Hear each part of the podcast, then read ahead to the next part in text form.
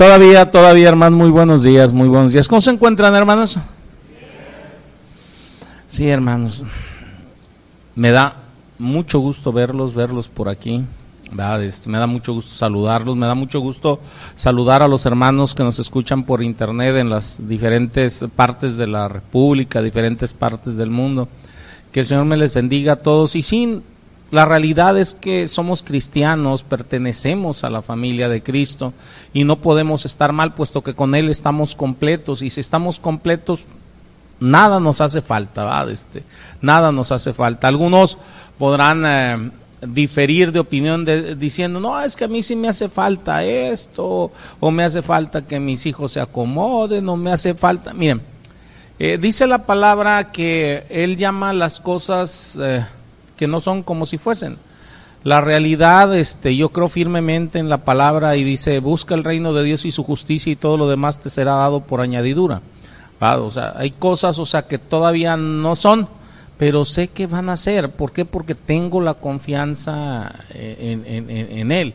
Y además hay otras cosas que no dependen, válgame, sino de otras personas, ¿verdad? Este, eh, de que ellos crean o no crean, yo no puedo cambiarlas, pero el Señor le da paz a mi corazón y no se la da como, no me la da como la da el mundo, ¿va? No es una paz condicionada, sino que es una paz a pesar de las circunstancias. Puedo estar atravesando eh, las eh, circunstancias más adversas, ¿va? Pero si el Señor está conmigo, estoy en paz.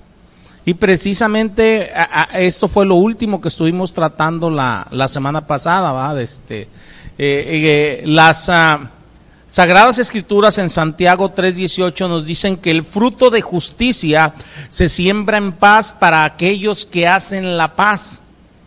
¿Va? Este, eh, esto fue lo último que estuvimos viendo la semana pasada. Hoy estamos por la enseñanza número 13, 13, exactamente. Estamos con la familia cristiana, ¿va? Estamos viendo el cómo resolver los conflictos dentro de la familia, ¿va? Este, entonces, eh, eh, eh, si nosotros queremos tener tal como dice aquí este versículo, ese fruto de justicia, o sea, debemos de, de, de, sembrar la paz.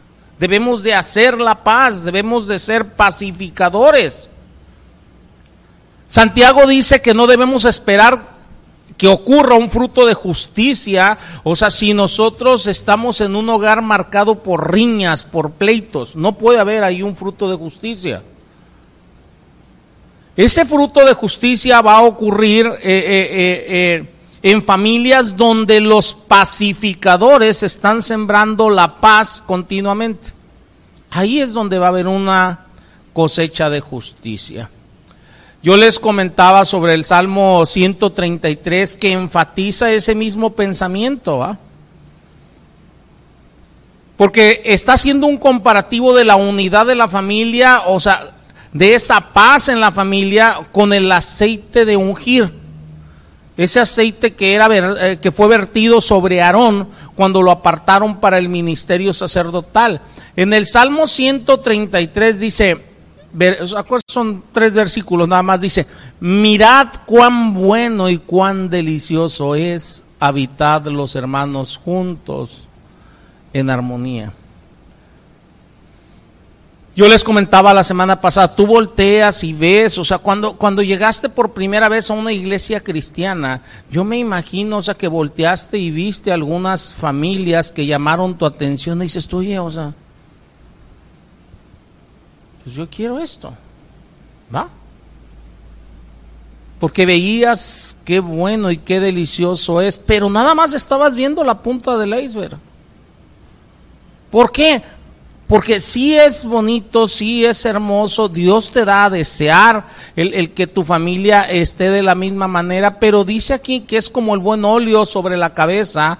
Eh, eh, estamos hablando de Aarón, dice el cual desciende sobre la barba. Entonces, ¿qué se está dando a entender? Dice, donde hay esa armonía, donde hay esa paz, empieza a descender la bendición de Dios. No es que llegue y cubra todo, sino cómo va descendiendo el aceite poco a poco, poco a poco. Dice, y baja por la barba, ¿va? y va bajando hasta el borde de sus vestiduras. Así nos va cubriendo la bendición hasta que llega al versículo 3 que dice, como el rocío de Hermón, que lo analizamos la semana pasada, que desciende sobre los montes de Sión, dice, porque allí envía Jehová bendición y vida eterna. ¿En dónde envía a Dios bendición y vida eterna? Donde hay armonía. Mirad cuán bueno y cuán delicioso es el habitar de los hermanos juntos. Entonces aquí vemos, o sea, que ese fruto de justicia está donde se hace la paz. Ahí, ahí es donde, donde ustedes van a ver la bendición y la vida eterna.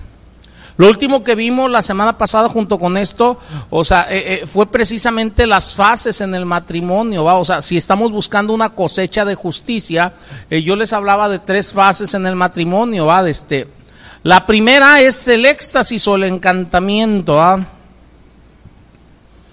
Yo les comentaba la semana pasada que se ocurre durante el noviazgo y los primeros días del matrimonio cuando reina el romance. Ahí, ahora sí, donde todo lo justificas de la pareja. ¿va?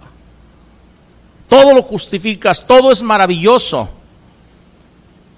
Tu esposo o tu esposa para ti no hace nada, aunque toda la familia diga, oye, mira, ese comportamiento. No, no, no, no, no. Va a cambiar, se va a acomodar, o sea. ¿A ustedes no les pasó así, va? No, no, yo sé que ustedes no. pero bueno, cualquier falta la consideramos una falta menor, ¿va? Cualquier diferencia no interfiere con la relación. Pero llega la siguiente fase, que es la realidad. Dice un dicho en el mundo, dice, si quieres saber cómo es Andrés, si saben la otra parte? Vive con él un mes, ¿verdad? Esa es la fase donde la pareja reconoce que los dos no siempre ven las cosas de la misma manera y gradualmente empiezan a reconocer que no se casaron con quien creían que se habían casado. Y empiezan a ver que la otra persona sí tiene fallas, y fallas muy reales y a veces son fallas garrafales y tienes fuertes diferencias en ciertos asuntos. Aquí es donde viene la tercera fase y esa tercera fase yo les comentaba lo podemos dividir en tres porque es la fase de la realidad, el conflicto, la dos y de esa pasamos a esa tercera fase que es la fase de las direcciones. ¿Qué dirección vas a tomar? Algunas parejas deciden que no pueden manejar sus diferencias y ahí es donde escogen el divorcio. Otras proceden a adoptar el me quedo quieto, aunque sea infeliz, porque ya están los hijos, ¿qué van a decir de mí? Que si soy un divorciado, divorciada, un dejado, qué sé yo. Más vale malo por conocido que bueno con quien ha. Bueno, ya saben cómo son los dichos. Pero yo lo que quiero es que todos ustedes lleguemos a, la tercera línea, a la tercera línea, que, seamos unos pacificadores viendo cuán bueno y delicioso es, como dice la palabra, y llegando hasta el versículo 3 de Salmo 133 y ver cómo va la bendición, cómo se desarrolla la bendición de Dios en los hogares que buscan la paz, porque ese tercer grupo aprende a manejar sus desacuerdos. Cuando aprendemos a manejar nuestros desacuerdos, las diferencias que podemos tener, estamos evitando conflictos antes de que se realicen los conflictos. Y como resultado, allí es donde se avanza a una relación de maduración. Y ahí es donde empieza el crecimiento, tanto como pareja, como familia, ahí es donde empieza el desarrollo. Hay gente que cree que está creciendo cuando hay conflictos, no. Cuando hay conflictos apenas estás viendo la realidad. Empiezas a crecer realmente empieza a haber desarrollo en el matrimonio, crecimiento en el matrimonio, en la familia, cuando aprendemos a prevenir y a resolver los conflictos. Ahí es donde hay. Entonces, para estas parejas, los desacuerdos matrimoniales o familiares simplemente proveen un ambiente propicio para progresar. Simplemente es un entrenamiento para aplicar principios bíblicos. ¿Se acuerdan lo que les dije al principio de la pandemia? Dije, es un entrenamiento. para cosas que se vienen. El Señor nos está entrenando. Esta pandemia simplemente es un sparring, ¿verdad? Así se les llama, ¿no? Nada más el Señor nos está para lo que viene.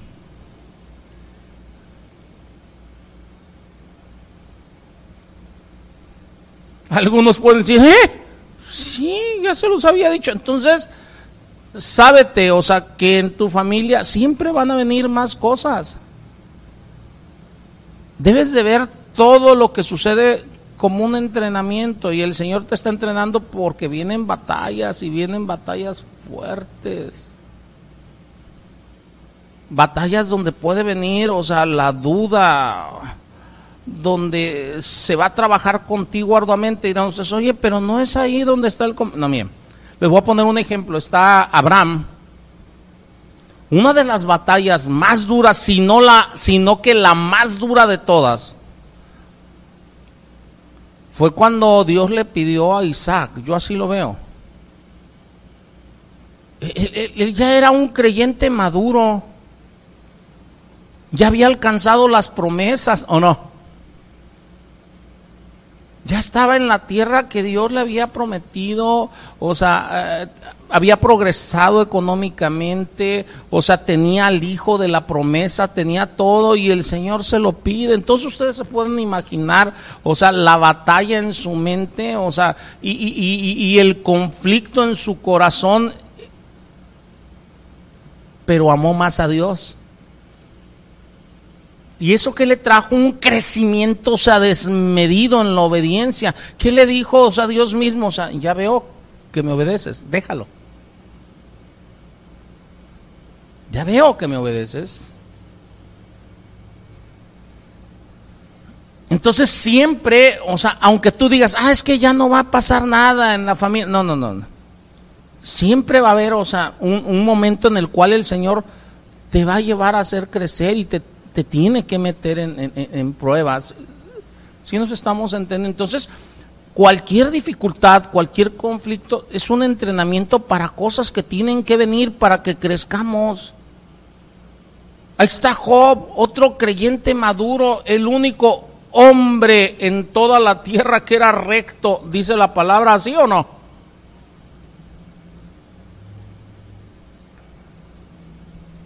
Y Dios lo metió a tales pruebas, o sea, pero para hacerlo crecer, para que fuera un gigante en la fe.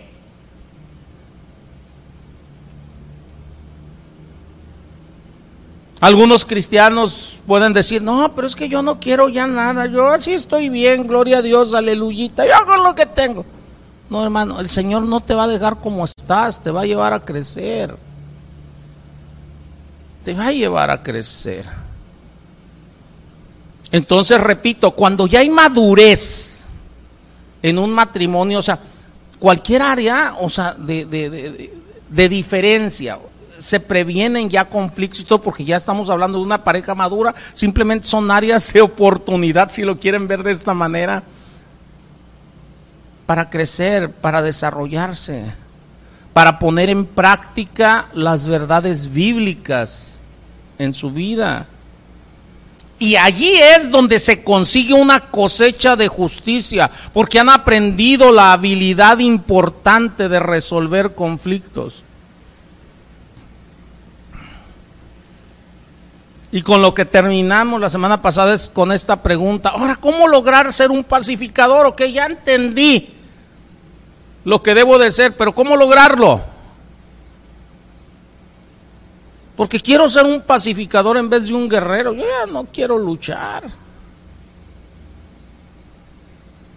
Y es lo que vamos a empezar a tratar. Santiago 4.1.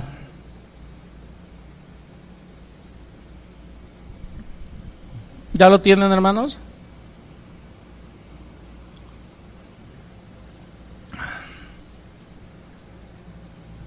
Empieza con una pregunta. ¿De dónde vienen las guerras y los pleitos? Yo le puedo añadir conflictos, diferencias. ¿De dónde vienen entre vosotros? ¿De dónde? ¿De dónde? ¿Ya lo vieron? Santiago dice, de vuestras pasiones, yo lo puedo voltear y decir, de mis pasiones. ¿Que combaten en dónde? En mis miembros, ¿sí o no? Porque es fácil voltear y decir, hey, ustedes, o no. De sus pasiones. No, no, no, miren. Hay un dedo apuntando por allá, ¿va? Pero ¿cuántos están apuntando para acá? Tres, ¿va? Es muy fácil decir usted, ¿o no? No, son mis pasiones. Cuando tú estás en medio de un conflicto, debes de entender, lo primerito es si estás enojado, si estás disgustado, si, o sea, si hay algo que no está como debe de ser, es por ti. No, ¿cuál yo no? Sea, fue, no, no, ella fue la que me hizo enojar. La mujer que me diste, Señor. No, no es así. Soy yo. Soy yo. Soy yo. Nada más que yo. Edad. Este es el primer paso, hermanos. Miren, yo les comentaba en, en la mañana, hablando de la familia, ya Primero quiero que entendamos de dónde vienen los conflictos. ¿Va? ¿Qué es lo que dice Santiago? ¿De dónde vienen las guerras? ¿Va? ¿De dónde? Debemos de ver la fuente de conflicto, son nuestras pasiones que luchan en nuestros miembros. Ahí está la fuente de conflicto. Debo de ver la fuente de dónde salen los conflictos. Entonces, yo les comentaba en la mañana, miren, Está la hermana Brenda, eh, mi esposa, este, mis hijos, cinco preciosos, hermosos hijos, como buen papa cuervo que soy. Edad, este, eh, eh, que viven conmigo, están mis hijas también, edad, este, pero me voy a enfocar con, con mis hijos, los cinco que están aquí en casa edad, este, ustedes se pueden imaginar, o sea, diferentes personalidades, diferentes perspectivas, inclusive diferentes valores, aunque todos somos cristianos. ¿Por qué digo diferentes valores? Porque a veces los valores van de acuerdo a la edad o al entendimiento de lo que Dios quiere diferentes gustos, diferentes dones como cristianos, diferentes habilidades, diferentes intereses, diferentes disgustos, inclusive diferente nivel de educación. Tengo un niño de preescolar, otro de primaria, otro en secundaria, dos en universidad. Si se dan cuenta, diferente nivel de educación, inclusive diferente nivel de inteligencia diferente adiestramiento, aunque estamos en la misma familia. Yo en la mañana le decía, y extendamos un poquito más la familia, por decir, mi esposa tiene dos hermanos, que somos una misma familia. Bueno, por lo menos así los considero yo, somos una misma familia. Yo tengo tantitos más. Ah, se ríe mi esposa edad, este, eh, eh, ahí con, con, en la casa de mis padres éramos nueve, entonces yo tengo tantitos más. Entonces, eh, estas disparidades en la familia proveen frecuentemente la ocasión para desacuerdos. Hagan cuenta, es una fuente de desacuerdos, tanta disparidad, es una fuente de desacuerdos. Va. Y además producen constantemente malentendidos. que si me sacó la lengua, que si no, que si le pedí, que no me dio. ¿Verdad que en sus casas nunca pasó? Bueno. Y todo esto puede ocasionar conflicto. Así es, hermanos, que el ser diferente contribuye grandemente a los conflictos familiares. Mi esposa es diferente que yo. Somos diferentes. De los cinco hijos que viven conmigo, todos son diferentes. Mis hermanos, todos son diferentes. Mis cuñados son diferentes. Todos son diferentes. Mis suegros diferentes, entre ellos diferentes. Ahí es donde yo les comento, o sea, que, que, yo no busco agradar a las personas, porque simplemente sé que todos ustedes son diferentes. Imagínense si yo buscara agradarlos a ustedes. Dice la palabra que quien busque agradar a los hombres no es de Dios. ¿Por qué? Por el simple hecho de que son diferentes, nunca podría yo agradar a todos. Por eso los dichos, no soy monedita de oro para caerle bien a todos. ¿Por qué? Porque somos diferentes. Somos diferentes.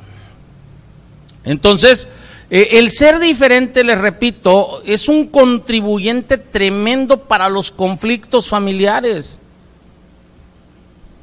Y luego vienen nosotros como cristianos, Vienen los dones y los talentos que son diferentes. No sé si ustedes vean dentro de las iglesias, por poner un ejemplo, eh, el que tiene don de lenguas dice, no, es que si no tienes don de lenguas no ha descendido el Espíritu Santo sobre ti. ¿Sí han escuchado eso? No, espérate, es que hay dones diferentes. No, no, no tenemos por qué ser iguales ni siquiera en los dones, ni siquiera en los talentos. No tenemos por qué ser iguales. Pero eso crea conflicto, es una fuente de conflicto. ¿va? Si ustedes voltean y ven Romanos, capítulo 12, versículos del 4 al 6, dice, porque de la manera en que, en que en un cuerpo tenemos muchos miembros, pero no todos los miembros tienen la misma función. ¿Qué te está diciendo? Los miembros son diferentes. Así nosotros, dice, siendo muchos, somos un cuerpo en Cristo y todos miembros los unos de los otros, de manera que teniendo diferentes dones. Aquí le voy a dejar ahorita, porque estos versículos los vamos a analizar la siguiente semana, si el Señor nos da tiempo. Somos diferentes, somos diferentes. Si tenemos diferentes dones, si tenemos diferentes talentos, inclusive podemos tener diferentes intereses entre los miembros de la familia, aunque todos seamos cristianos. Si entendemos esto, es fácil pensar que todos deberíamos ser igualmente devotos a un asunto en particular, ¿va? Que todos deberían de ser como nosotros. Digo, eso sería fácil pensar, pero no es así. Hace años yo tenía un conflicto fuerte. Este, el conflicto es este, o sea, el Señor a mí en lo particular me ha llevado a, llevar un ritmo de trabajo en lo, en las cosas que se refieren a Él, ¿va? De estudio, de trabajo, de hacer las cosas, de no postergar. De... Entonces, yo veía con algunos miembros de la iglesia, dado, o sea, que nomás no se movían mínimo como yo quería. Entonces, este, eh, yo creía, pensaba que deberían de ser como yo. Entonces el Señor me hizo entender eso, que no todos son como yo. Y no significa que uno u otro sea mejor aguas con eso. Si nos estamos, o sea, somos diferentes. Y gracias a Dios, constantemente mi esposa todavía me lo recuerda. Dice, es que cuando ve que, o sea, me, ahora sí quiero meter la segunda o la tercera, me dice, hey, dice, no todos son iguales. Gracias a Dios que tengo ahí a mi esposa para recordármelo de, vez en cuando. Es que no todos son como tú. O sea, no todos van a trabajar al mismo ritmo, no todos van a hacer las cosas como tú. No, o sea, bendito sea el Señor por eso. No sé si nos entendemos, pero me llevó tiempo entenderlo. Entonces, eh, eh, eh, cuando las personas no son como nosotros, aún en cuestiones de cristianismo, espero que a ustedes no les haya pasado, pero tratamos de forzar a los demás. Inclusive, este, eh, mostrándoles que a lo mejor hay algo mal en ellos por su falta de entrega, y no es así. Yo no puedo forzar a otra persona. O sea, a cada quien el Señor lo lleva a diferente paso. A diferente paso. Él provee para cada quien lo que va necesitando y al tiempo que lo va necesitando. Esa es la sabiduría de Dios. Ahora, estas formas de tomar decisiones, aún dentro de la familia, pueden llevar a conflictos, a riñas, ¿eh? A lo mejor tú como varón o tú como mujer, no sé, o sea, esto es que ya me cayó el 20, este, que, que debemos, ahí les va una, que, debemos de diezmar, de ofrendar dentro de la iglesia. Y a lo mejor tu esposa o tu esposo te dice, no, ¿Por qué? Que los mantenga el gobierno. Entonces ya ahí ya hay un conflicto. Ya hay una manera diferente. No, no, no. Oye, vas a dar ahí en la iglesia y este, ¿y qué no ves que aquí hace falta? O sea, vamos a darle una manita de gato aquí a la casa. La diferente manera de ver las cosas ya creó conflicto, aunque los dos se llamen cristianos, ¿eh? Aunque los dos. Entonces, diferentes maneras de tomar decisiones, o sea, esos contrastes pueden provocar en la familia riñas. Algunas personas hacen decisiones rápidamente. Yo les, les comentaba en la mañana, dentro de mis hijos, tengo a Moisés y a Uriel, los más grandes. Moisés es una persona que muchas decisiones las toma rápido, rápido. Él utiliza mucho un dicho que dice, más vale pájaro en mano que ver un ciento volar, dice. Dicen, dice, no, dice, lo que vaya a hacer, dice, que sea ahorita. Dice, lo que se vaya a coser, que se vaya remojando. Así es, así es muy. Con él tengo que trabajar para que vaya más lento. Pero tengo al otro, Uriel, que ese le gusta todo lento y si va a hacer algo lo piensa y lo piensa y lo piensa y lo vuelve a pensar. Entonces, Estamos hablando de dos maneras diferentes de tomar decisiones y eso puede llevar a conflicto. ¿Por qué? Porque uno por desesperado, oye, ¿qué onda? Pues ya decídete. Nada más con, yo, les comentaba en la mañana, este, eh, eh, bueno, ahorita estamos en pandemia, pero por decir, cuando vamos a ir al, al, al cine, bendito sea Dios, o sea, hasta la fecha nos vamos todos juntos, ¿va? Digo, ahorita no porque hay pandemia, pero simplemente siendo siete en la familia, o sea, ¿usted se puede imaginar escoger película? ¿Todos de diferentes edades?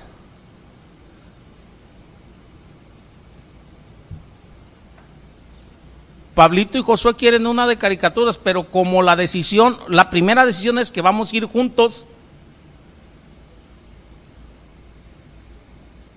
Y ellos tienen derecho a opinar, los más chiquitos, y los más grandes igual. Y empieza cada quien a dar sus argumentos, ¿no? Es que mira, vamos a ver esta. ¿Por qué? No, es que mira, y habla que, que de los extraterrestres y que aquí, que allá. Y luego empieza el otro, no, no, para andar con mafufadas, no, no, no, mejor vamos a ver esta que es de economía y que, o sea, diferentes intereses, ¿va? Y luego los más chiris, no, no, no, no, es que, o sea, eh, vamos a ver la de carritos y que, bueno. Entonces, primero es decidir cuál, que cada quien dé sus argumentos y después votar, ¿va? O sea, bueno, por lo menos así lo hacemos ah, en la casa. Pero, por poner un ejemplo, este, en una ocasión Uriel, este, simplemente para decidirse qué película quería ver estaba, a ver, no esta, no esta otra, y el más grande, oye, pues ya, decídete, si no te vas a casar, compañero. Bueno, eso se lo dije yo. Dije, si no estás decidiendo con la mujer que te vas a casar, es una película. Entonces, entendámonos, hermanos. Se oye fácil y se puede tomar a guasa, pero cuando lo estás viviendo, o sea, si no aprendemos a manejar las cosas adecuadamente, las diferencias, esas diferencias pueden causar conflictos. Pueden causar conflictos. ¿Va? Entonces, fíjense, les voy a poner algunos ejemplos. Yo en la mañana les ponía un ejemplo, por decir, de, unas, de una pareja de la tercera edad. Y les ponía el ejemplo con esta pareja de la tercera edad de una autopista. Está la autopista, están los dos carriles, o sea, está el de baja y está el de alta para rebasar edad. Entonces, hay personas que parece que toda su vida van por el carril de alta. O sea, hacen todo a prisa. Y hay otros, se han visto, ¿no? Cuando van manejando, que unos, o sea, diario van despacito, o sea. Y el que va atrás, o sea, y si te encuentras a dos que van despacito, uno tapando el carril, tú vas atrás, oye, pues qué onda, pues pásate al carril de va, o no. Nada más a mí me pasa, ustedes no, ¿va? Bueno. Entonces, hagan de cuenta que sí estaba este, este matrimonio. Entonces, la mujer, 65 años, enfermera, o sea, y ella haciendo todo. O sea, en la mañana al trabajo, regresaba del trabajo y, o sea, lo, las ocupaciones del hogar y que ahora hago aquí, ahora hago allá. Y el hombre, o sea, de la misma edad lo vamos a poner y él ya estaba jubilado, ya todo. Entonces, ella salía en la mañana y le dejaba recomendaciones al esposo, ¿verdad? O sea, mira, hay que sacar la basura, hay que darle de comer al perro, hay que limpiar el patio. Hay que... Y cuando llegaba, o sea, de las 10 recomendaciones que le hizo, no había hecho 8. ¿Qué trae eso? Conflicto. Conflicto. Edad. Entonces, eh, eh, eh, debemos entender, hermanos debemos de entender. Estos conflictos se pueden intensificar de tal manera, este, yo les ponía el ejemplo de esta, de esta pareja, o sea, que esta mujer, cuentan, dicen por ahí, que llegó un punto, o sea, que se enojó tanto que llegó a seguir a su marido varias veces con cuchillo en mano atrás, o sea, te acomodas o te acomodas. Él le decía en diferentes ocasiones, no, no, es que sí voy a cambiar, pero el problema es que sí cambiaba, pero no cambiaba lo suficiente como ella quería. No sé si les ha pasado con algún familiar o alguien contigo, no sé, o sea, que dices tú, es que sí estoy cambiando, pero tu pareja o tu amigo o tu amigo o tu hermano dice, sí, pero es que no estás haciendo lo suficiente. Nada más veo algunas caras, o sea, como diciendo, oye, pues me mandó a averiguar. No, no, no, no, no mandé yo a entonces, entendamos, hay diferencias, somos diferentes. Ahora, en la mañana les ponía otro ejemplo, la puntualidad. Este es un área donde diferimos muchas personas. ¿eh? Para algunas personas el estar a tiempo es estar antes. Y esta es una prioridad muy alta. Yo soy una de ellas. Yo soy una, a mí me gusta todo a tiempo, a tiempo, a tiempo, a tiempo, a tiempo. Este, para mí se deben de cumplir los horarios, pase lo que pase, ocurra lo que ocurra. Para otras personas la puntualidad simplemente no les interesa. Lo veo yo inclusive dentro de la iglesia. Hay personas, o sea, eh, sin el afán de molestar a nadie, ¿eh? no quiero molestar a nadie, o sea, que el llegar, por poner un ejemplo, a la iglesia antes de que termine la alabanza, dicen, ya la hice, no empieza la predicación. O llegar a la mitad de la predicación, dicen, no, pues el, no se fijan que llego tarde, fíjense que ya llegué, tarde pero sin sueño, o sea, Y empiezan con cada... Nunca les ha pasado con nadie, ¿verdad? Yo sé que todos ustedes son puntuales. Bueno, entonces, para ellos la flexibilidad y la sensibilidad a las necesidades son más significantes que la puntualidad. Dice, es que siempre hay imprevistos, es que, o sea, para una persona impuntual siempre va a haber imprevistos, pero eso es otro punto de conflicto. Imagínense en un matrimonio que uno es puntual y el otro impuntual, el que es puntual, o sea, siempre va a estar en, en conflicto con el otro. Oye, ya vámonos, ya vamos tarde, ya está, o no. Bueno, otro asunto, el cómo se prepara la comida. En la mañana les ponía un ejemplo de un matrimonio donde él es un médico, ¿va? y él como médico, este, y ver todos los casos que tiene que ver eh, eh, en su trabajo, este, eh, al momento de preparar los alimentos, él, decía, no, es que debemos de tener cuidado con el colesterol, con los triglicéridos, con todo esto. Entonces él quería toda la comida hervida en agua. Y ella decía, no, es que espérate, o sea, eh, nada tiene que ver si le echamos un poquito de, de aceite, o sea, todo con medida. Entonces, o sea, eso era un conflicto continuo, continuo, continuo, continuo. Entonces, ¿por qué? Simplemente por las diferencias de la comida, ¿va? Este, eh, eh, eh, las diferencias de edad, hermanos, las diferencias de adiestramiento, se los comentaba hace rato, las diferencias de experiencia explican muchas variaciones entre las perspectivas entre padres e hijos o perspectivas entre hermanos. Como padres, al relacionarnos con nuestros hijos, debemos de tomar en cuenta las diferencias de edades entre nuestros hijos y de nuestros hijos a nosotros, porque a veces como padres queremos que nuestros hijos reaccionen como nosotros. Y no es así. Acuérdense lo que dice la palabra. Primera de Corintios 13:1. Dice, "Cuando yo era niño, hablaba como niño, pensaba como niño, juzgaba como niño, mas cuando fui hombre dejé lo que es de niño. Un niño habla a veces mocho, chiqueado, llega, se te repega. O sea, es un niño. Es un niño. Como padres debemos de entender que hay una manera infantil de ver las cosas, al igual que hay una manera adulta.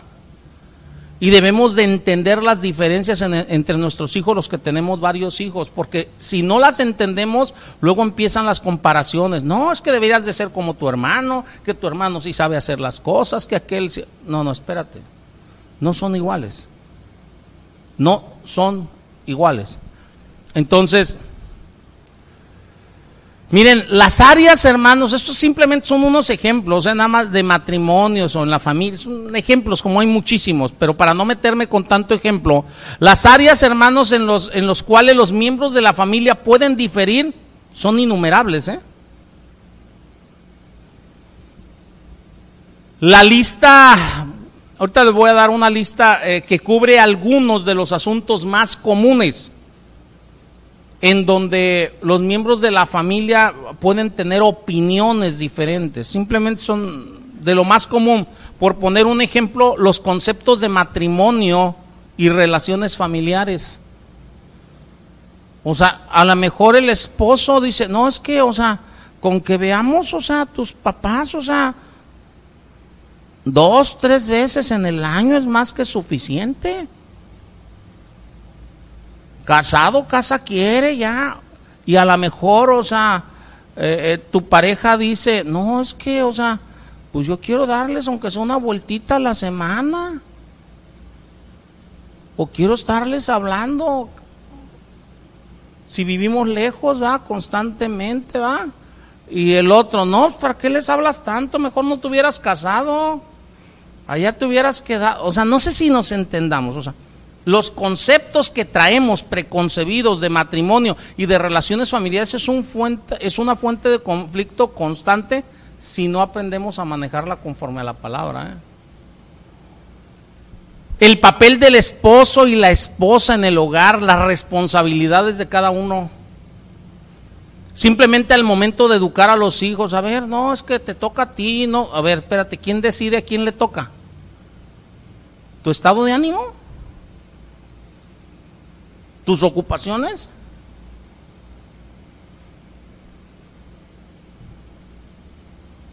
O los objetivos y ocupaciones profesionales de cada uno, esa es otra fuente de conflicto hoy en día y más hoy en día donde eh, eh, muchas parejas los dos trabajan.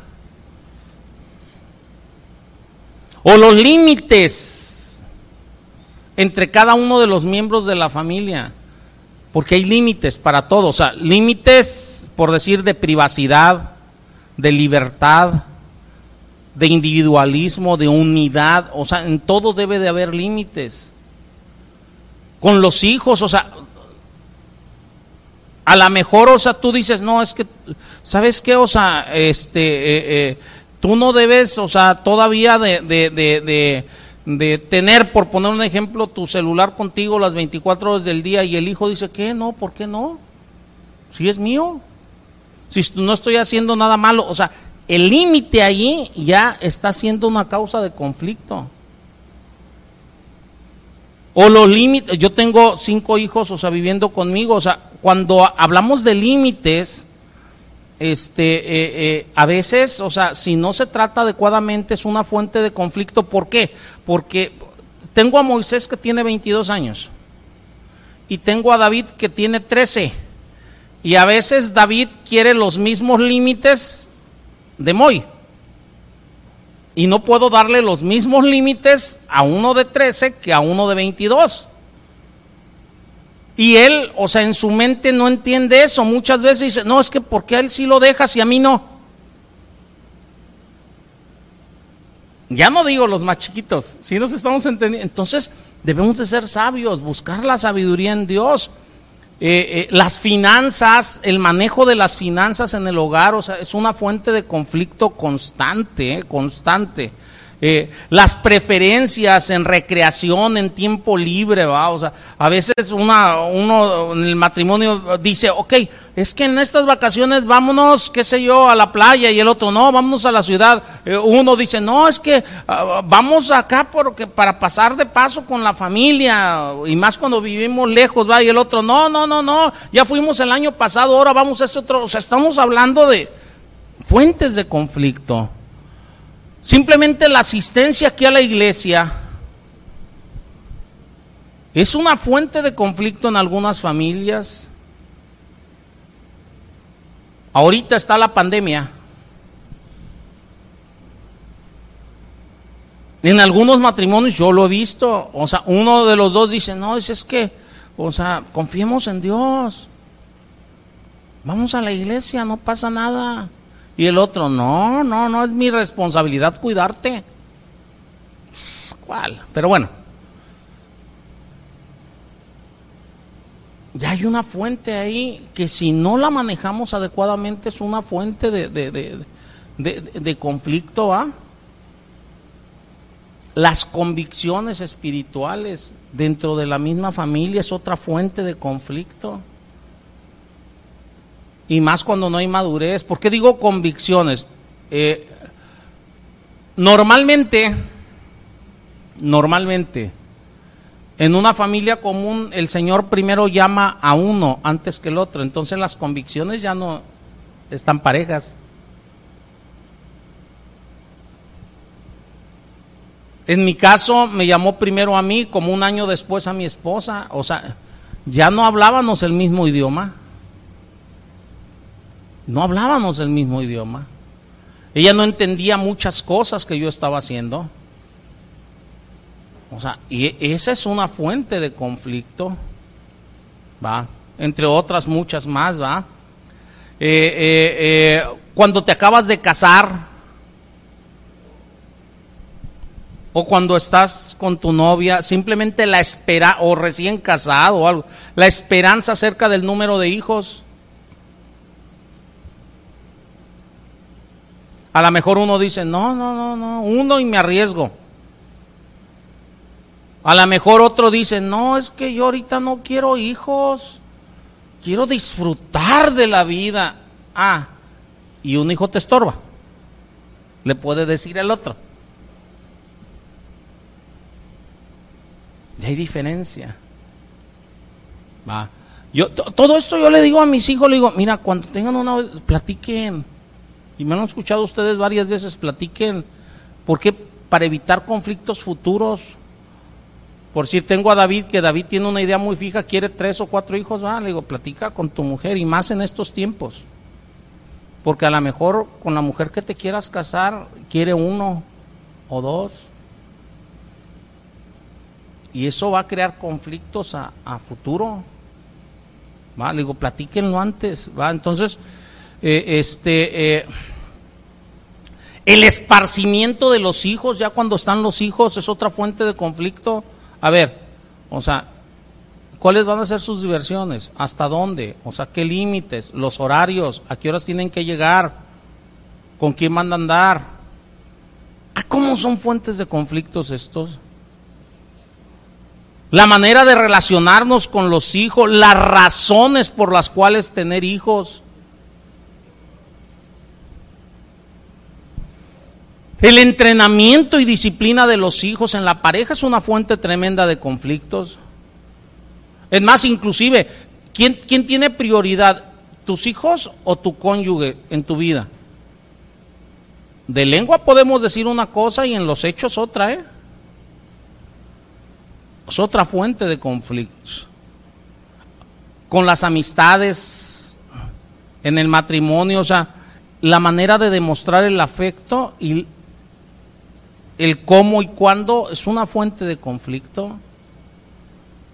Es una fuente de conflicto. Yo he visto, por poner un ejemplo, parejas dentro de la iglesia, o sea, que por decir de la familia que vienen, o sea, para ellos es muy natural, o sea, eh, eh, eh, se saludan, por decir, con todas las personas de beso, hasta, hasta la española, va, beso doble, va, pero si a tu pareja, o sea, no viene de familias así, dice, oye, pues qué tanta besuqueadera, ¿qué onda?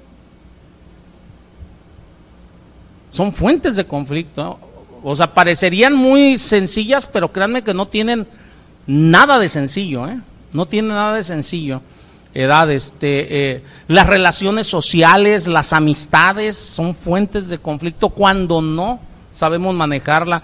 Eh, los asuntos sexuales, aquí no me voy a meter pero me entienden. Este, eh, eh, el comportamiento apropiado, lo que viene siendo la etiqueta, las buenas costumbres, o sea, a veces es fuente de conflicto la filosofía de la vida, la relación con los padres, con los suegros, los valores, las metas, las tareas de la casa, las tareas de la casa a ver, ¿quién va a hacer qué o qué? No, es que los dos trabajamos, tú también debes de meterte aquí a la faena y, o sea, y yo llego también cansada y eso. Ahorita es un, muy común una fuente, que sea una fuente de conflicto, ¿eh? Este, eh, la responsabilidad de los hijos en las tareas de la casa, e inclusive la cantidad de tiempo que pasan juntos la pareja, por decir, no se ofenda a nadie, ¿eh? Hay parejas que son muy encimosas. A ver, ¿cómo estuvo eso? Sí, o sea, es que todo el tiempo quieren estar con su pareja. Y nada más ven al otro que está pensativo. ¿Y qué piensas? Espérate, o sea, déjame ordenar aunque sean mis pensamientos para... ¿va?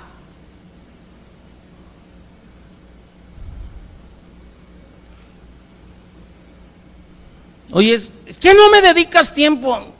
Oye, de mi trabajo me vengo aquí a la casa y estoy contigo todo el día, o sea, y de aquí nada más me voy al trabajo y me dices que no te dedico tiempo. Es que te hablo y no me contestas.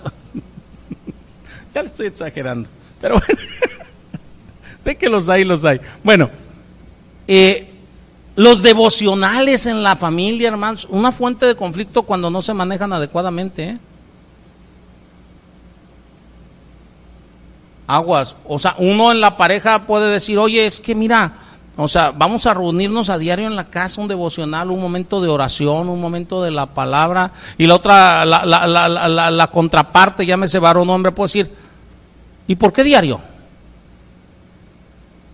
¿No es exageradito? No seas tan fanático.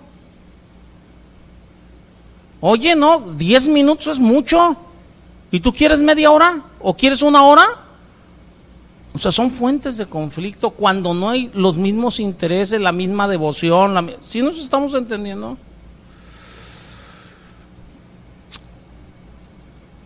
La casa, otra fuente de conflicto. ¿Qué vamos a hacer? ¿Comprar o rentar? Porque cada quien puede tener diferente manera de pensar las cosas. Para uno puede decir, no, es que yo prefiero pagar una renta, el otro puede decir, no, es que mira, yo prefiero comprar. O sea, este, y si nos vamos a mover en algún momento, este, pues vendemos, pero ya no es dinero tirado a la a la basura y el otro, no, no, es que no quiero estar atado a ningún lugar. Fuentes de conflicto. La manutención, los muebles, o sea, no, no, hermanos, o sea, es que son, esto es de lo más común, sí nos estamos entendiendo, pero hay cada cosa, hermanos. Lo que debemos de entender es que somos diferentes.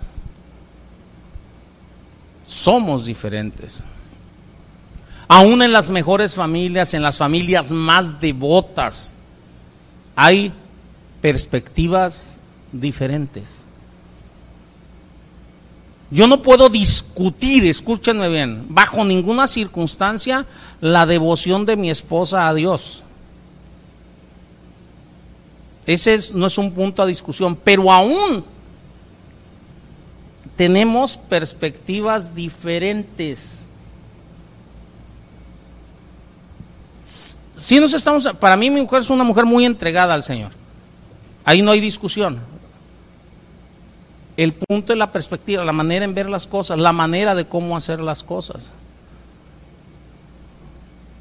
Le digo que a veces mi esposa me dice, oye, ahora este, eh, estuvo muy fuerte, como que bájale dos rayitos, me lo ha dicho, ¿eh? entonces ya estamos hablando de perspectivas diferentes.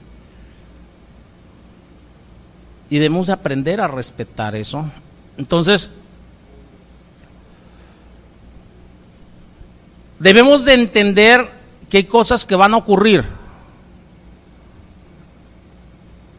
y que debes de estar preparado para no desequilibrarte en el momento que están sucediendo.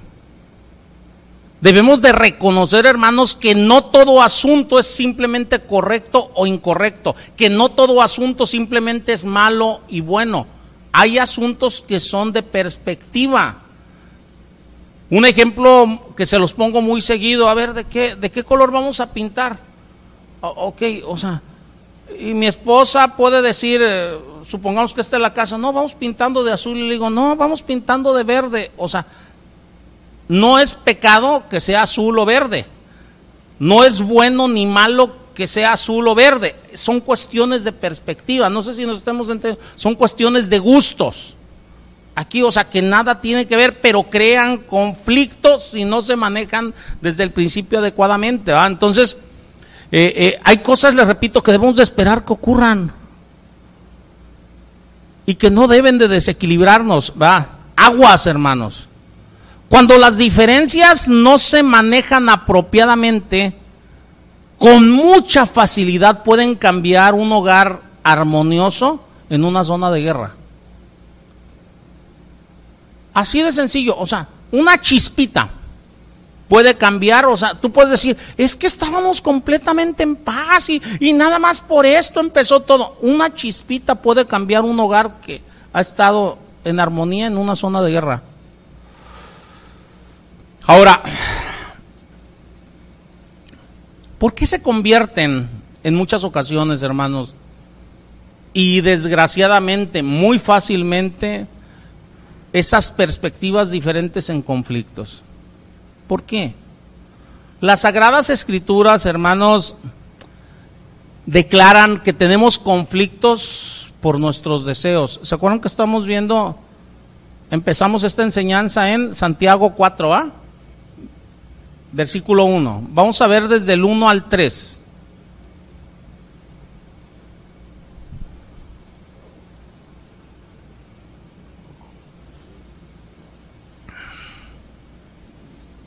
Fíjense, ¿eh?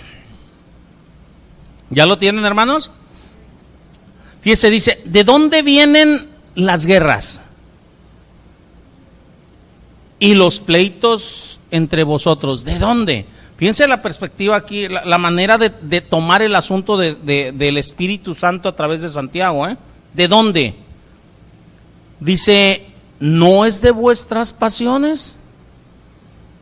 Las cuales combaten en vuestros miembros? Detengámonos aquí. ¿De dónde vienen las guerras? ¿De dónde vienen los pleitos? De dentro de mí. Tú puedes decir, no, es que yo estaba en paz, pero vino a darme lata ella. No, no, no, no, no. Salió de mí. No salió de ella, salió de mí. Ella es el detonante, la chispita. Pero el que se enojó, el que pataleó, el que hizo berrinche, el que estuvo disgustado todo el día, ¿quién fue? Yo, ¿ah? Versículo 2 dice, codiciáis y no tenéis. Matáis y ardéis de envidia y no podéis alcanzar. Combatís y lucháis, pero no tenéis lo que deseas porque no pides. Y si pides, no recibes porque pides mal para gastar en vuestros deleites. Órale, órale. En la traducción lenguaje actual dice, ¿saben por qué hay guerras y pleitos entre ustedes? Dice, porque no saben dominar su egoísmo y su maldad. El que traiga ahí una Biblia, lenguaje actual o, palabra de Dios para todos, veanlo, dice, dice, porque no saben dominar su egoísmo y su maldad. Versículo 2 dice, son tan envidiosos que quisieran tenerlo todo y cuando no lo pueden conseguir son capaces de pelear, matar y promover la guerra, pero ni así pueden conseguir lo que quieren. Ustedes no tienen, dice, porque no se lo piden a Dios. O sea, ¿qué te está diciendo? Lo quieres conseguir tú y a tu manera, no se lo pides a Dios. Dice, y cuando lo pides, cuando le pides a Dios, lo haces mal porque lo único que quieren es satisfacer sus malos deseos. Oye, qué fuerte está en esta versión, ¿eh? Son tan envidiosos que quieren tenerlo todo. Dice, no saben dominar su egoísmo.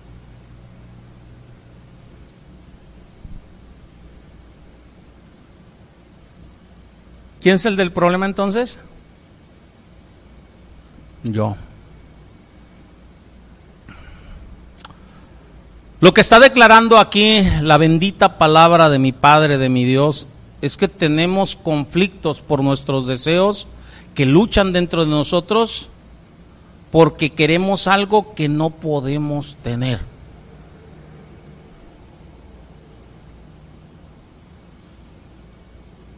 Pónganle el nombre que ustedes quieran de toda la lista que les di hace rato. Y vas a ver que es algo que no puedes tener. Si hablas de pareja, tú no puedes tener el control total sobre tu pareja. Es más, no puedes tener el control sobre tu esposo sobre tu esposo. No puedes.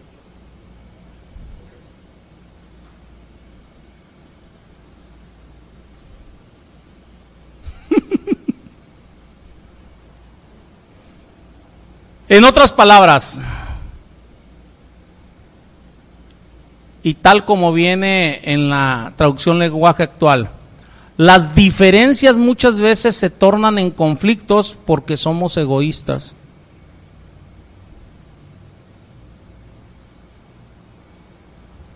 Alguno de ustedes puede decir, no, yo no soy egoísta. Bueno, allá tú.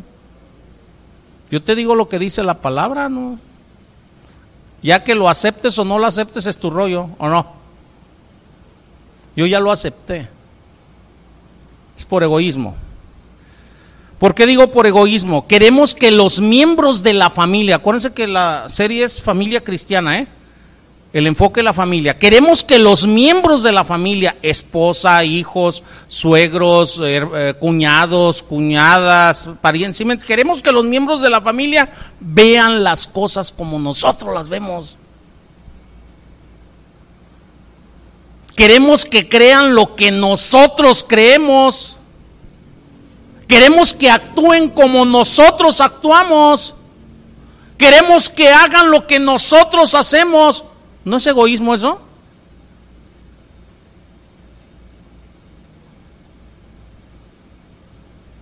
Y cuando no lo hacen, cuando no cooperan, nos frustramos, nos enojamos, peleamos. ¿Por qué? Por nuestro egoísmo. Es egoísmo puro. Eso llévenlo al, campo donde ustedes quieran, ¿eh? Entre los miembros de la iglesia.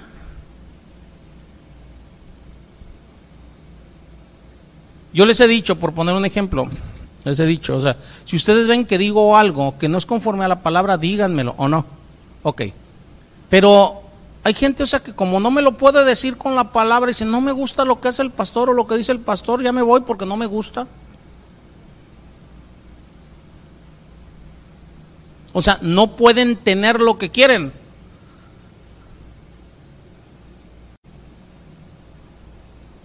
Tremendo, ¿va? Porque una persona se divorcia porque no puede tener lo que quiere en la otra persona. ¿Sí se dan cuenta o no? Eso se llama egoísmo. Esto, el egoísmo nos lleva a responder en una tremenda variedad de maneras pecaminosas como no tenemos una idea, hermanos. Puede que tratemos de forzar a los miembros de la familia a que se sometan a base de estarlos sermoneando, sermoneando, sermoneando. La clásica, ¿va? Yo quiero que mi mujer se someta a mis deseos. Escúchenme bien, ¿eh? Le estoy poniendo la palabra en toda su, su dimensión. Entonces la empiezo a sermonear con la palabra. ¿Qué dice la palabra? Sométase a su marido, mira, y tú no estás así. ¿O no? Estoy utilizando aún la palabra de Dios para qué? Para satisfacer mis deseos. Qué feo, ¿va? Pero, pero yo no creo que ninguno de ustedes lo haya hecho nunca, ¿eh? o sea, no, no creo, no creo. Yo sí.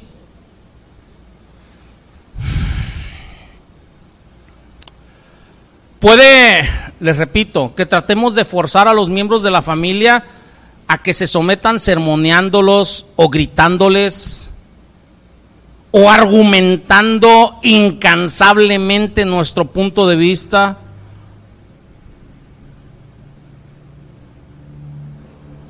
Y si no responden de esa manera, los castigamos verbalmente, aún físicamente.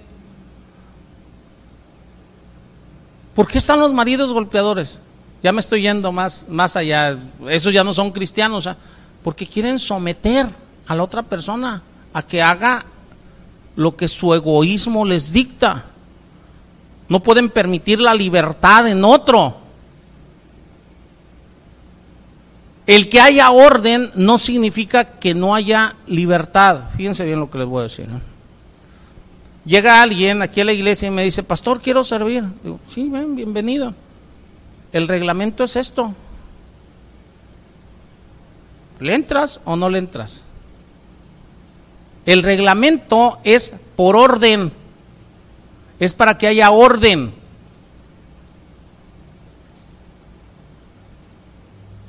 Pero nada tiene que ver el orden con la libertad. Cada quien tiene la libertad de pensar lo que quiere, actuar como quiere, hacer lo que quiere. O sea, ¿sí nos estamos entendiendo o no? ¿O cuando he ido a la casa de alguno de ustedes a andar averiguando qué hacen? ¿O cómo lo hacen?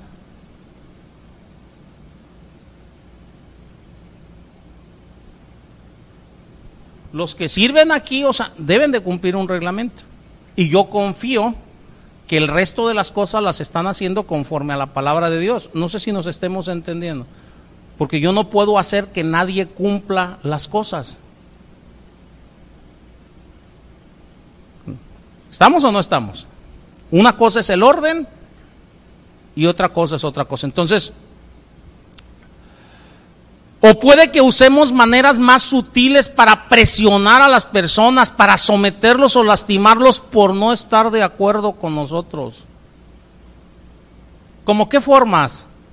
Haciendo pucheros, retirándonos, llorando, fruncimos el ceño, no cooperamos, somos silenciosos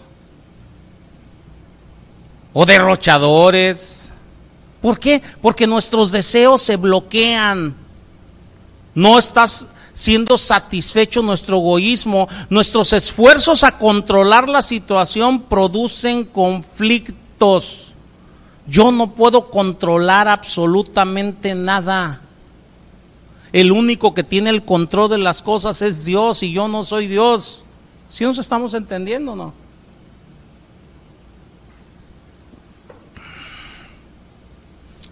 Yo les hacía un comentario en la mañana referente a una cosa que sucedió ahorita en la semana. Le voy a decir de qué se trata. Un hermano que anda visitando unas familias por ahí, o sea, que no son de la iglesia, ¿eh? esas familias, puntualizando, sino que se les está llevando apenas la palabra eh, va con una familia el jueves y va con otra el viernes. Las dos familias están en la misma dirección, más viven como a media cuadrita una de otra. Entonces va con una de las familias y no estaba. Entonces él dice en su mente, va, dice, pues voy con la otra a ver si me reciben, ¿verdad?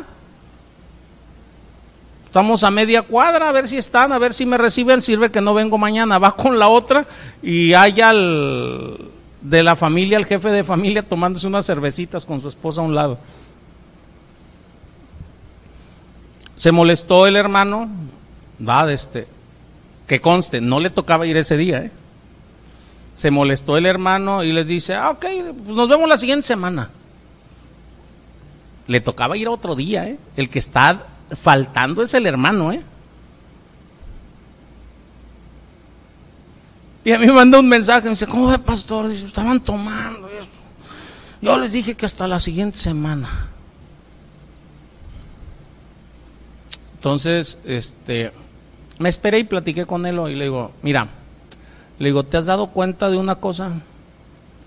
Le digo, de que yo nunca visito a nadie si no le aviso antes.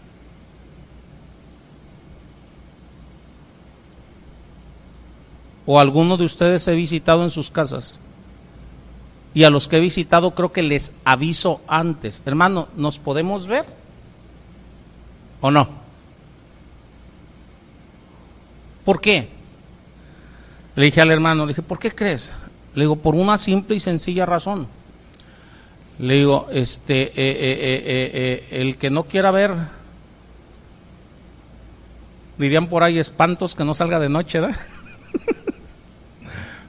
O lo que es lo mismo, mira, yo debo de entender, le dije al hermano, que hay diferentes edades espirituales.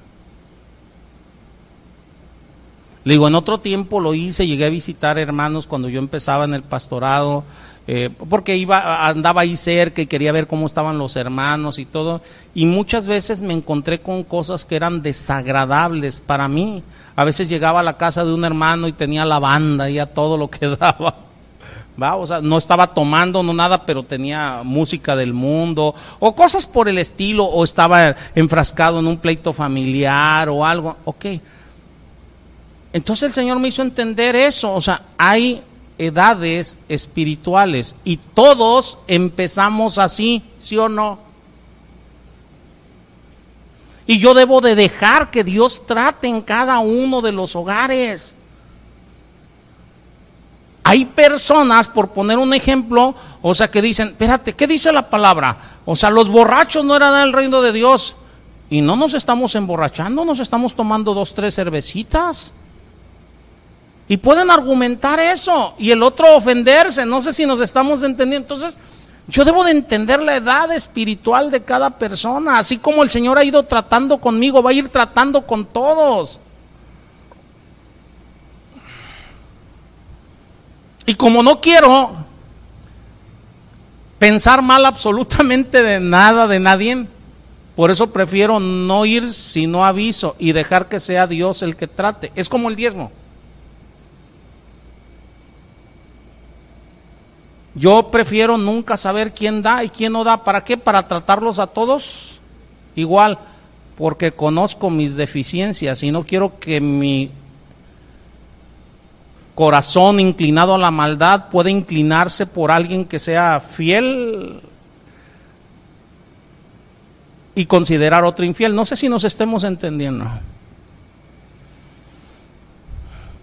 Parece que el hermano entendió, le digo, no hagas eso, tú sigue, le digo, mira, ¿Por qué? Porque si tú llegas, le digo, lo único que me llegó a pasar a mí, si tú llegas y los ves en una situación, o sea, no muy buena que digamos, a lo mejor a esa familia le da vergüenza y por vergüenza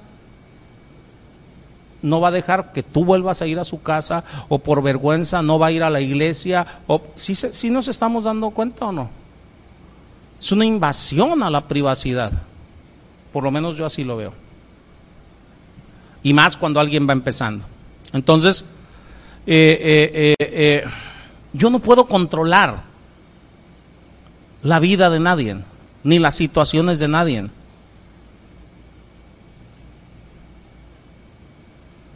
Solamente yo. Y el Señor es el que me controla a mí. Hermanos, pensemos por un momento en nuestras propias experiencias.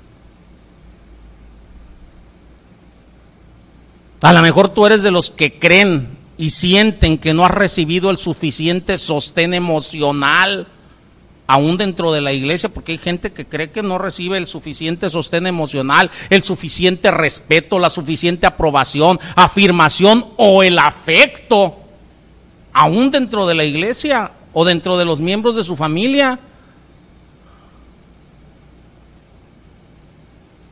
O a lo mejor como esposa o esposo eres de los que están buscando más ayuda física en el hogar o sientes que los demás te toman ventaja, que se están aprovechando de ti o tal vez quieres algo espiritual, entre comillas, como que estén de acuerdo con tu interpretación de las sagradas escrituras.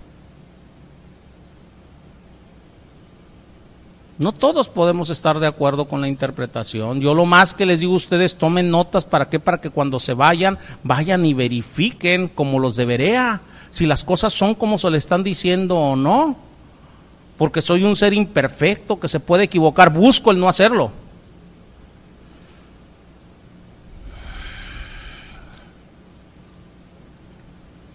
Pero muchos quieren, o sea, que los demás estén de acuerdo con su interpretación a las escrituras en conformidad a sus normas, a lo que ellos ven como correcto o incorrecto. O inclusive hay, hay personas que creen que pueden mejorar el caminar con el Señor o, mejorar algún miembro de la familia con su interpretación de las cosas, hablando de las escrituras. En donde voy a ir más allá. Te voy a hacer una pregunta directa.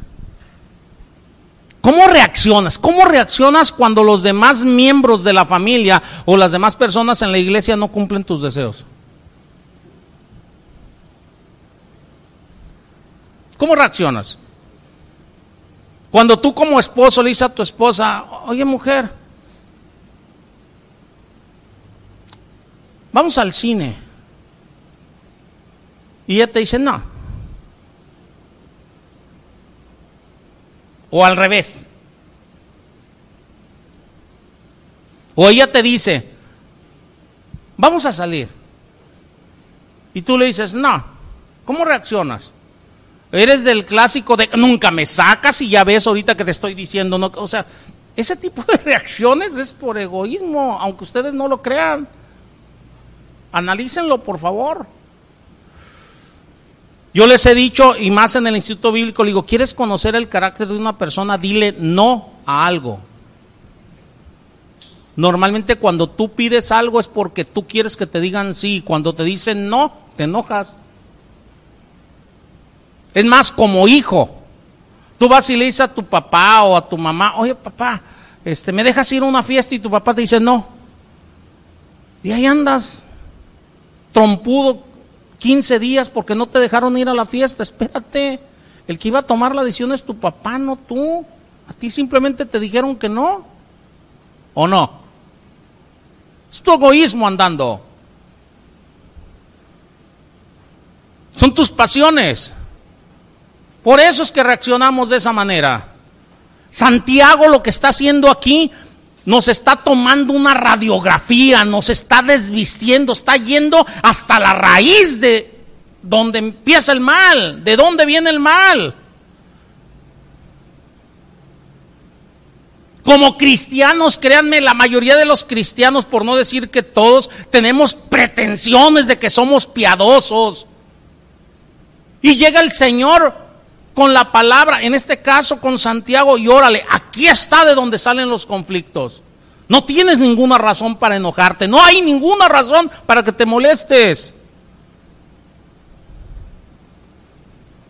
Con gran valentía, con claridad, aquí Santiago nos está explicando que si nuestros deseos nos llevan, escúcheme bien, a un conflicto, llámese en el hogar, en el trabajo, en la iglesia.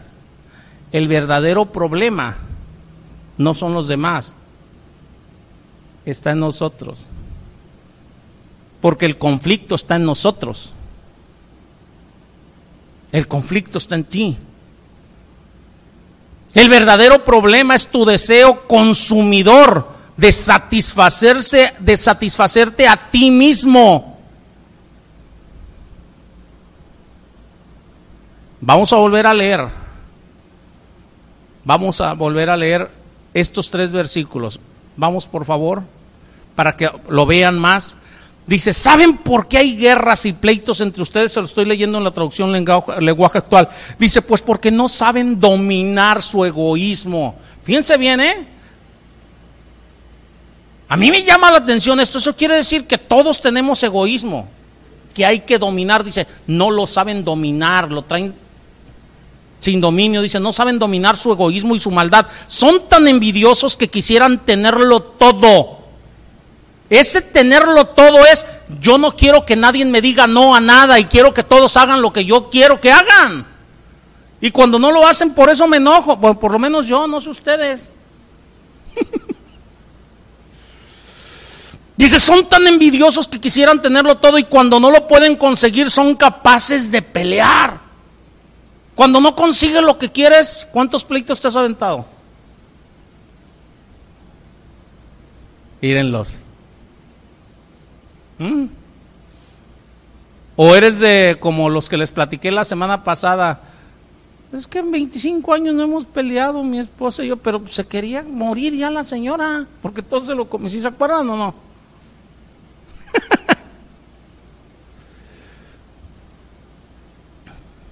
Son capaces hasta de pelear y no nada más de pelear, dice Santiago, de matar, de promover la guerra.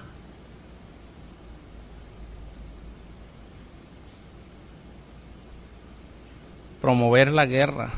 Me llama la atención esto. Hay personas, por poner un ejemplo, en una iglesia, cuando se les dice no, no nada más ellos están de desacuerdo, sino que promueven la guerra con otros miembros. Vente, vámonos, hay que levantarnos, hay que sublevarnos, ¿o no? Y si no, pregúntenle a Moisés. Números 16.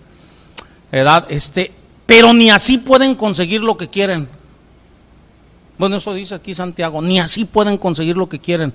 Dice, ustedes no tienen porque no se lo piden a Dios. O sea, lo quieren conseguir ustedes. Y cuando, lo, cuando piden, cuando le piden a Dios, lo hacen mal porque lo único que quieren es satisfacer sus malos deseos. Tremendo, ¿da? ¿Qué está diciendo Santiago? Tú peleas y riñes porque eres egoísta. En pocas palabras nos está diciendo, tienes los motivos equivocados, por eso peleas, por eso riñes, por eso te enojas, porque tiene los motivos equivocados.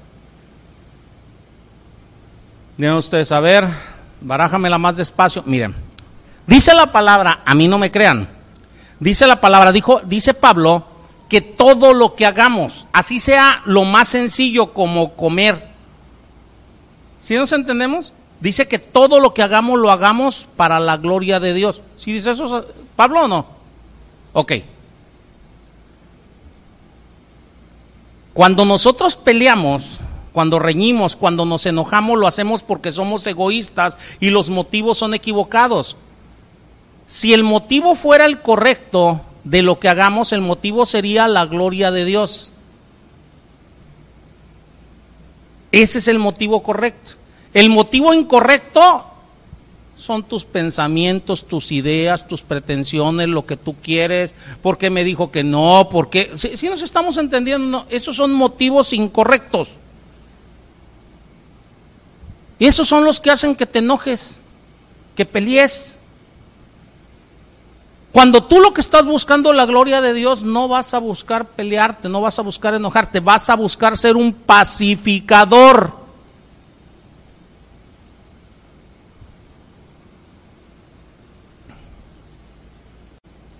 El motivo correcto nada más pueden ser dos cosas, la gloria de Dios o el bien de los demás. No existe otro motivo correcto. Dice la palabra en, Corintios 13, dice, el amor es benigno, no guarda envidia, no tiene envidia, no guarda rencor, todo lo cree, todo lo espera, todo lo soporta. El amor no busca lo suyo, ¿o no? Entonces nada más hay dos motivos correctos de hacer las cosas, la gloria de Dios o el bien de los demás. Punto.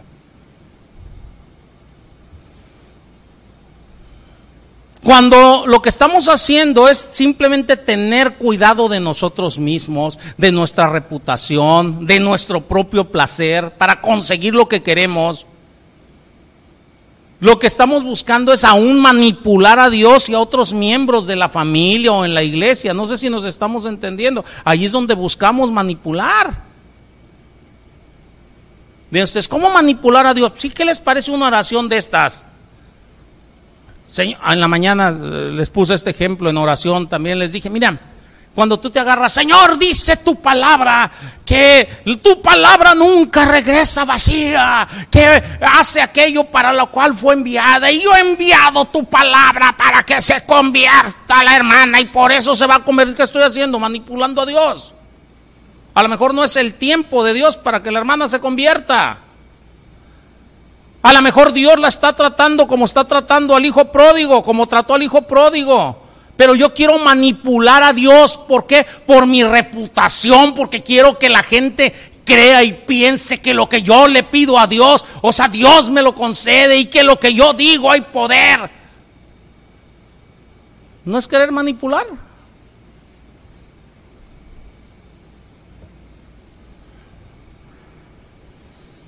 Ay, hermanos.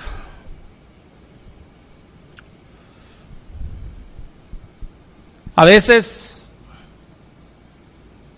a veces, cuando estamos haciendo las cosas correctamente, a veces, la discordia, ya no estamos hablando de un pleito tuyo, ¿eh? la discordia se levanta por una razón completamente diferente, que es por la justicia de Dios. Cuando tú haces lo correcto, puede haber conflictos, pero no en ti. A tu alrededor sí, no en ti. Aguas. Tú no vas a promover un pleito. No sé si nos estemos entendiendo. Para los que me conocen de aquí de la iglesia, saben que dentro de la iglesia yo no promuevo un pleito. Hay gente que llega y quiere pelear, yo no promuevo un pleito.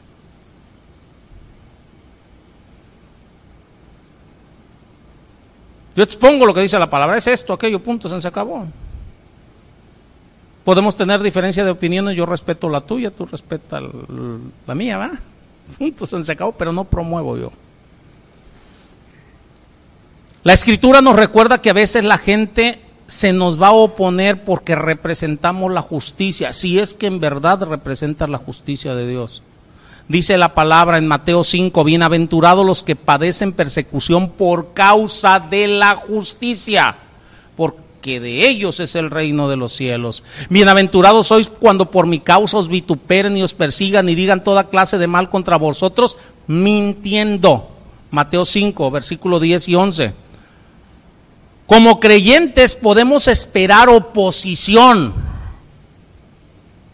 pero el conflicto no debe de estar en ti. Tú no puedes ser el que esté causando el pleito.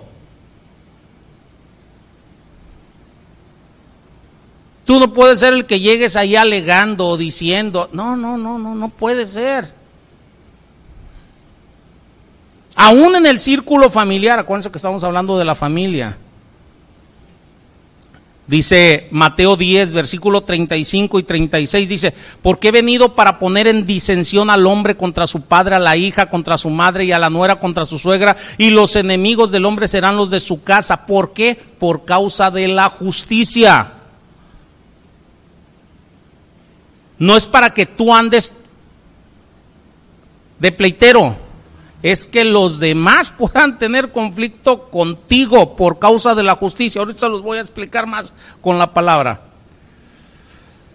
Hay ocasiones que la discordia familiar se presenta porque alguien, llámese esposa, esposo, padre, hijo, representa la justicia y los otros, los demás, se están oponiendo a la justicia de Dios. Ejemplo bíblico. Abel, ¿Abel buscó pelear con Caín? No. Abel representaba la justicia. Y representando la justicia de Dios, hizo que su hermano Caín se enojara. Y se enojó de tal manera que lo mató.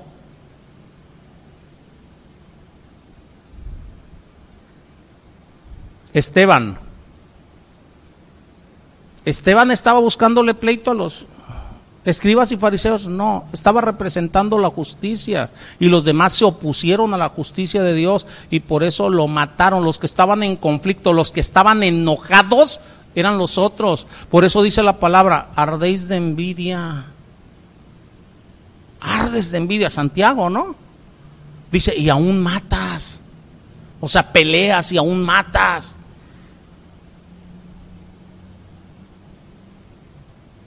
Por los malos deseos que hay en ti o no. O sea, nosotros podemos estar en medio del conflicto, pero no ser los que ocasionemos el conflicto. No somos los que estamos ahí echándole. Que te ataquen, que te digan y todo, bienaventurado eres. Ahí les va otro ejemplo. José y sus hermanos. José andaba buscándole pleito a sus hermanos. No, él ni en cuenta. Él iba alegre con su abriguito de muchos colores, ¿o no? Sus hermanos lo vieron venir de lejos y ellos eran los que estaban enojados. Hay que matarlo. No, hay que echarlo ahí al pozo. No, hay que venderlo. ¿O no? Los otros son los que, o sea, no es que no te vaya a pasar nada, escúchame bien, es que tú no estés en tu interior enojado con alguien, o sea, que no estés buscando su mal, que no, si nos estamos entendiendo o no. Ahí es donde vas a ver la diferencia. Y así pasa, aún en el hogar de los creyentes. Hay veces que los miembros de la familia se van a perturbar por tus convicciones. En algunas ocasiones puede ser que venga ahora sí un conflicto en contra tuya por alguna convicción justa. Punto. Pero muy desafortunadamente les voy a decir esto, en este lado del cielo, aquí en la tierra, todos somos capaces de oponernos a la voluntad de Dios por nuestro egoísmo. Todos somos capaces de disgustarnos aún con aquellas personas que buscan obedecer a Dios. En la mañana les ponía un ejemplo. Ahorita ya es la una y media de la tarde.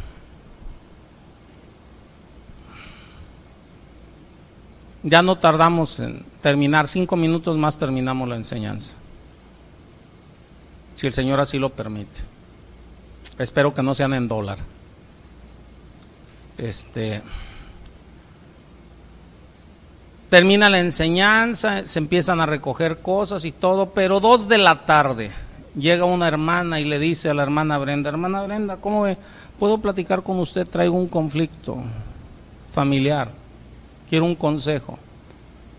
Y la hermana Brenda le dice, sí, ¿cómo no vamos a platicar? Vamos a uno de los salones acá arriba. Se meten a un salón y ahí se la pasan. Dos de la tarde, ya la tripa más grande se quiere comer a la más chica, por lo menos la mía. Y créanme que mi tripa más chica está más grande que la tuya más grande. Si no vean el tamaño. Bueno. Entonces ya se imaginarán la tripa más grande. Entonces, yo bien espiritual, no, es que yo ya rendí, ya, ya es tarde. Ay, quisiera estar en la casa, haber llegado, estoy cansado todo el día, ya terminé de hacer lo que tenía que hacer. Quisiera haber llegado a la casa, ponerme un chor acostarme, tirarme cual vil vaca vieja, o sea, comer. Y la hermana Brenda no viene, desconsiderada. Tres de la tarde baja la hermana Brenda. Y anda el esposo de la hermana Brenda medio mula, dirían por ahí, va. Se sube al vehículo la hermana Brenda. Oye, Atiéndelos entre semana, hoy es domingo, ¿qué onda? Ya estamos cansados, ya. Queremos irnos, ¿se da hijos? Pregunta, así como se lo estoy planteando. ¿Ven qué fácil es oponerse a alguien que está actuando con justicia delante de Dios? En este caso la hermana Brenda está actuando con justicia. Ella está ayudando a otra hermana, como viene en la palabra, a soportar sus cargas, está dando de su tiempo, no le está interesando tener hambre porque tenemos la misma, bueno, la mía más grande, eh, eh, pero estamos igualmente cansados, hemos estado aquí todo el día, no sé si nos estemos entendiendo. Pero mi egoísmo hace vestir las cosas como si fueran justas. Pero el que se está oponiendo a la justicia de Dios soy yo. Así de fácil es que en una familia cristiana nos opongamos a la justicia de Dios y empieza a haber un conflicto donde no debería de haberlo.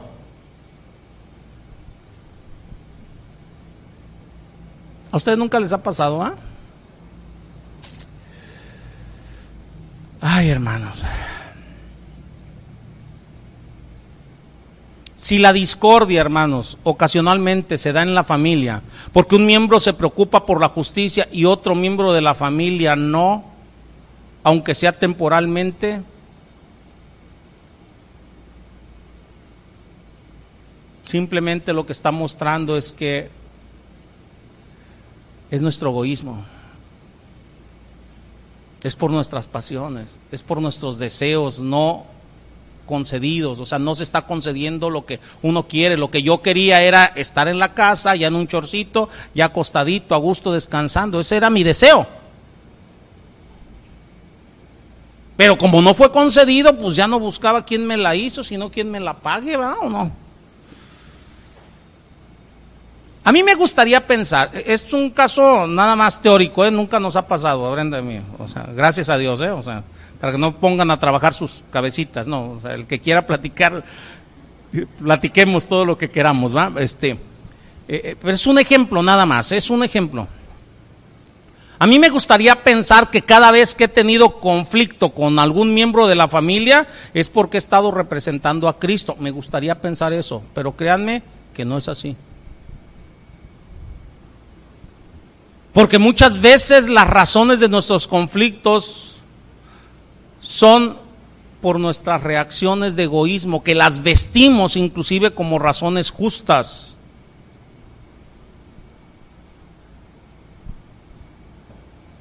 Y eso nos hace que demos inclusive razones, según nosotros, espirituales, y vistamos nuestros deseos creyendo que nuestros deseos son correctos para justificar nuestro enojo. No hay nada que pueda justificar tu enojo. Desde el momento que hay un enojo en ti, las cosas están mal. No sé si nos estemos entendiendo. Por eso se les ha dicho, aún para disciplinar a tus hijos, no los disciplines si estás enojado. ¿Por qué? Porque nunca vas a actuar con justicia.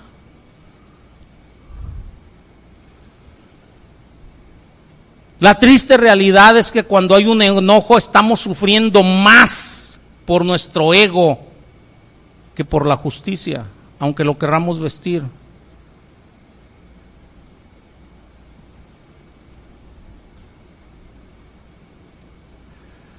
Ay, hermanos, ay, hermanos. Hay personas, hermanos, que llegan a consejería y están sufriendo verdaderamente por la justicia. Necesitan ánimo, necesitan sostén, necesitan afirmación, oración, aceptación, compasión. Y en otros casos hay personas que tienen conflictos asociados con el egoísmo, con esperanzas no razonables,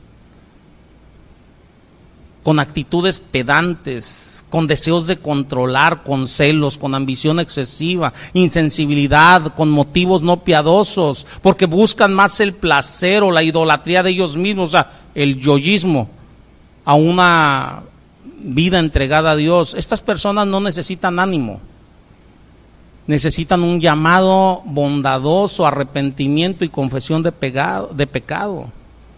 Y ahí debemos estar en cualquiera de los casos. Yo he estado en las dos ecuaciones. Ahí debemos de estar. No para juzgar, sino para ayudar en cualquiera de los casos y tener mucho cuidado nosotros mismos. Por eso dice la palabra que el que piense estar firme, ¿qué? Mire de no caer. Mire de no caer. Hermanos, nosotros debemos de estar orientados por las acciones correctas, acciones justas, y lo primero que va a demostrar que estás en ese lado de la ocasión es no enojo, no querer obligar a que otro piense como tú, actúe como tú, haga lo que tú. Repito, no se confundan. Una cosa es el orden, que para eso se requiere un reglamento y eso, y otra cosa es querer obligar a que los demás hagan las cosas como tú quieres, cuando tú quieres, hablar que tú quieres. Si nos estamos entendiendo, son dos cosas diferentes. Esto tiene que desarrollarlo el Espíritu Santo que mora dentro de nosotros y ahí es donde nos vamos a centrar la siguiente semana, en cómo prevenir conflictos. Aguas, hermanos, aguas. Ahí es donde nos vamos a centrar. La realidad es que, por lo menos a mí, domingo a domingo durante toda esta serie sobre la familia cristiana, el Señor me ha recordado cosas, me ha ido enseñando más, me ha ido instruyendo más, necesito trabajar mucho más con la familia, necesito trabajar mucho más con la iglesia, necesito trabajar mucho más con mi persona, no sé a ti. Pero para mí ha sido de gran bendición muchas cosas que ya sabía, pero a veces las tiene uno ahí arrumbadas sin ponerlas en práctica y debemos de ser un ejemplo de vida cristiana. Oremos.